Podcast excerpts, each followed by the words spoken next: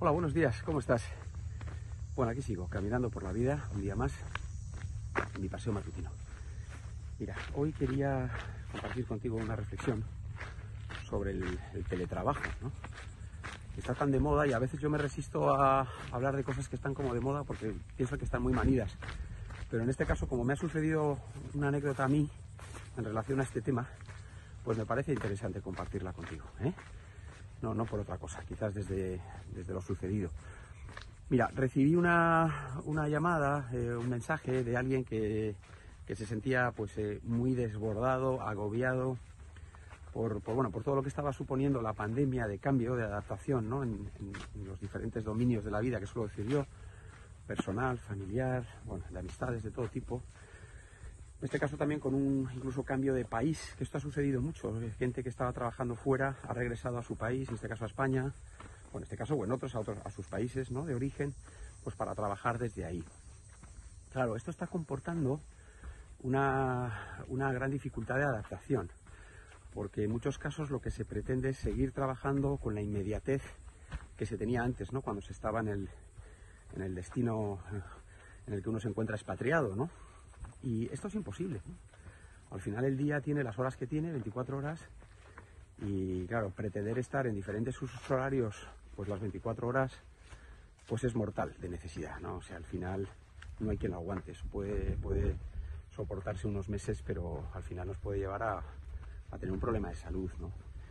Y bueno, lo que yo arbitraba o lo que yo proponía en este caso, esta persona, creo que puede servirte a ti si estás en esta circunstancia, ¿no? Y, aunque no estés en la circunstancia de trabajar con usos horarios distintos, simplemente, simplemente desde la desde la nueva forma de trabajar en la que el, la forma remota, ¿no? telemática, pues yo creo que se ha implementado en casi todos los hogares, ¿no? desde nuestros hijos hasta con nosotros mismos. Y quizás por ahí te pueda servir. Yo digo que es importante dedicarle un tiempo y un tiempo en profundidad a elaborar un modelo nuevo, cada uno, cada uno un modelo nuevo de trabajar, de destino de tiempo, ¿no?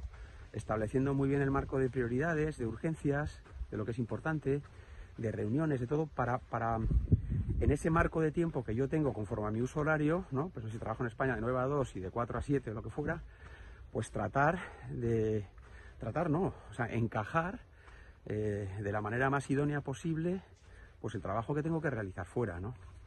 Y eso implica tener mucha conversación con, con mis colaboradores, con mi gente, con mis proveedores que están en otros países para conciliar, ¿no? Porque, porque si no es imposible. Pero es que muchas veces creo, tengo la impresión que lo que está sucediendo es que desde esa inercia que viene con la pandemia, pues, pues nadie se ha parado o pocos se han parado a pensar que es imposible trabajar de la forma, o en la misma manera, con la inmediatez con la que se trabajaba antes. Es imposible. Hay que, hay que construir, crear nuevos modelos, cada uno el suyo, que seguramente irán cambiando, son susceptibles de, de sufrir modificaciones, cambios, ¿no? Y como digo yo, muchas veces ni mejor ni peor, pues diferente. Eh, esta forma de trabajar traerá cosas mejores y otras pues igual peores, ¿no? Pues luego se va a perder el contacto físico, se pierde en muchos casos, pero ganamos seguramente en eficacia y eficiencia en, desde otras perspectivas.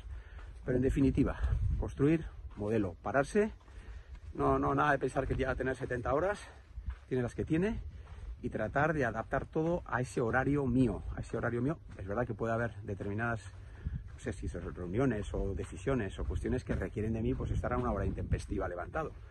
Pues bueno, pero que eso sea la, excepción, ¿no? ¿no? Que no sea la regla.